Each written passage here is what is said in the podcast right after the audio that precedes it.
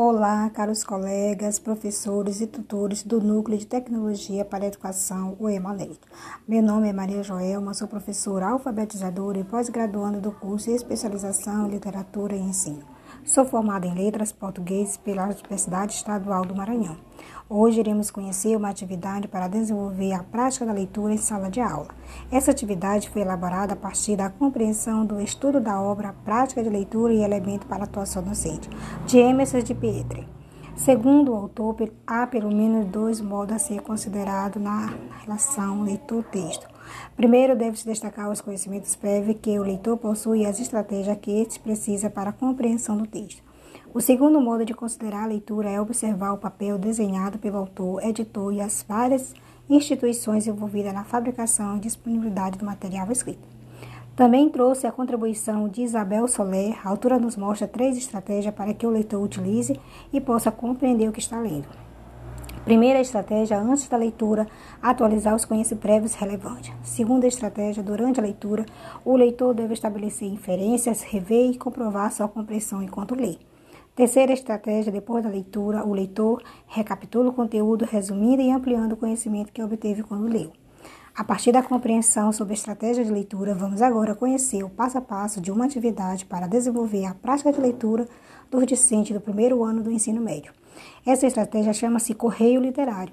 Tem como objetivo desenvolver as habilidades de leitura e escrita dos discentes e conhecer os diferentes tipos de gêneros textuais. É uma estratégia que poderá ser desenvolvida durante todo o ano letivo conforme a necessidade da turma. Então, como desenvolver o correio literário com os alunos?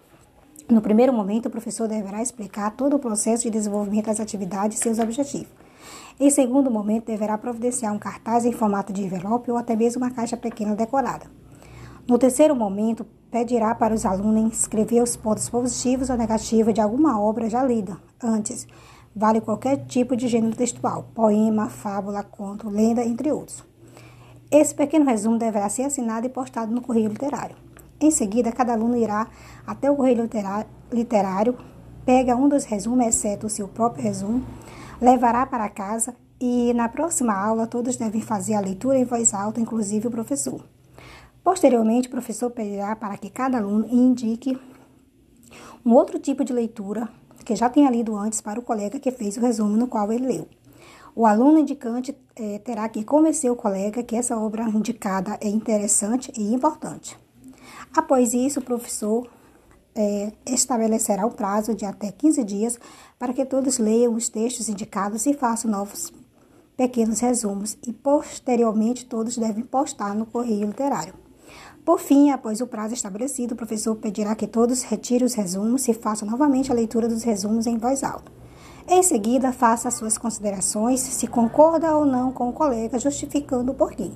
O professor deve interagir com o discente, assim todos terão um certo conhecimento a respeito das obras lidas, além da sua opinião, de dar sua opinião sobre as obras lidas pelos colegas. Essa foi minha estratégia para desenvolver a prática de leitura. Espero que tenham gostado. A todos, muito obrigada e até a próxima aula.